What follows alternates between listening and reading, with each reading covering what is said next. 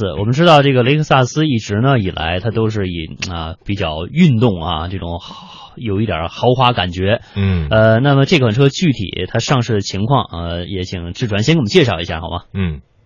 呃，这一代的雷克雷克萨斯 GS 是四年经历了四年之后，终于迎来了一个改款的车型。嗯因为雷克萨斯 GS，呃，实话说是一款比较小众的车型，然后它的嗯定位的话是相对比较模糊的一个车型，嗯，因为它的本身它的定价比较高，这一次嗯上市了之后定价，呃，最低配的话是四十五万九，嗯定价是比较高的，然后、嗯但是它的轴距的话只是不到呃两米八六一个两米八五的一个轴距，嗯这个轴距的话，目前来说的话，也就是三系加长这样子。三系加长的轴距可能比它还要长一些，要两米九一这样。嗯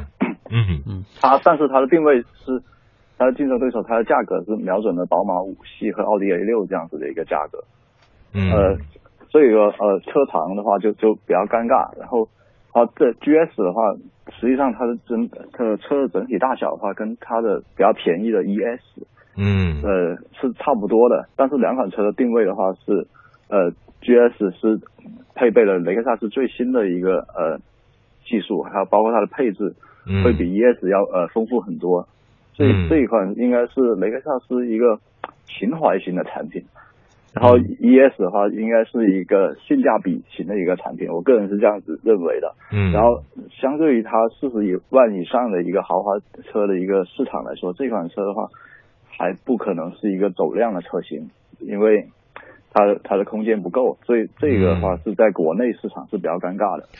你刚才说到这个一个关键词叫不能走量。那对于一辆汽车来说，如果不量产，那它成本就必然下不来，那么市场的这个价格就不可能下来，份额就占不到。那对于在这样的一个竞争激烈的环境下，他把目标瞄准了宝马的五系、奔驰呃奥迪的 A 六 L 以及奔驰的 E 系，在豪华阵营的排名靠前的雷克萨斯，能够靠这台车去占领它的市场，同时向第一集团进军吗？呃，从空间来说的话，它的价格偏高了一些，嗯因为之前 GS 的定位的话也是比较模糊，让大家没有办法去呃猜测 GS 到底是一个什么样的产品，嗯因为它整个车的轴距呃比毕竟比较短，跟、嗯跟那个竞争对手跟五系比，将嗯近三米的轴距。嗯是还是还是差距比较大，然后的话，我我觉得它的主要竞争对手还是比较下一级比较小众的一个呃 CTS 嗯凯迪拉克的 CTS，然后包括捷豹的 XF 嗯这样子一个一个车型，但是它的它的卖点的话，就是匹配了雷克萨斯最新一代的 2.0T 的涡轮增压的发动机。嗯，涡轮增压的发动机。好，呃，不知道志传有没有关注昨天比亚迪上市的那款车呢？呃，昨天比亚迪上市的呢是呃一款元嗯一款呃小型 SUV，、嗯我们上周有有讲过这一款小型 SUV 的话，它昨天上市的价格的话，我个人感觉双模版的价格的话会偏高了一些，它的嗯双模混合动力版本的最低起售价是二十万九千八，嗯有它它是配置了一个一点五自然吸气发动机，然后加上你的后后面的两个双电机的驱动，嗯然后使它它的加速度能达到五秒以内。嗯百百公里加速度。然后我个人觉得的话，那个双电机哈，我们从可以从差价比起来，我们用呃一点五的一个最高配，呃大概是八万五千九这样款这个价格。嗯然后双模版它的最低配是二十万九千八，嗯这两个电机的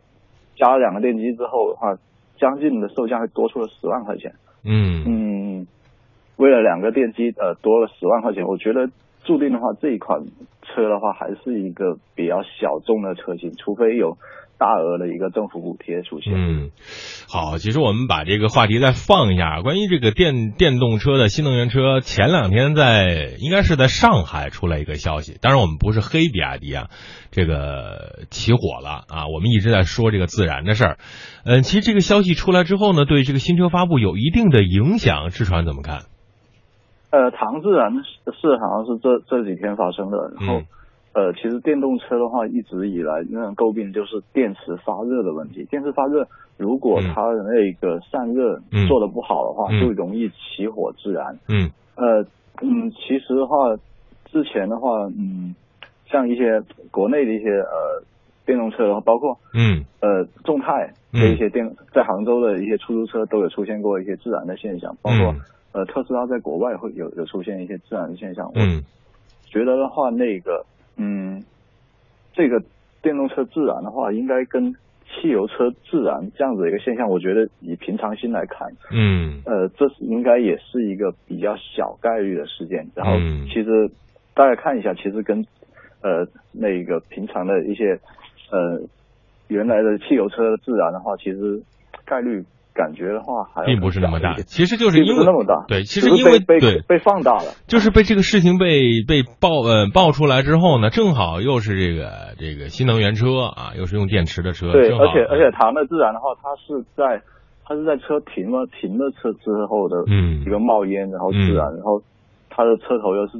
停在那个草地上面，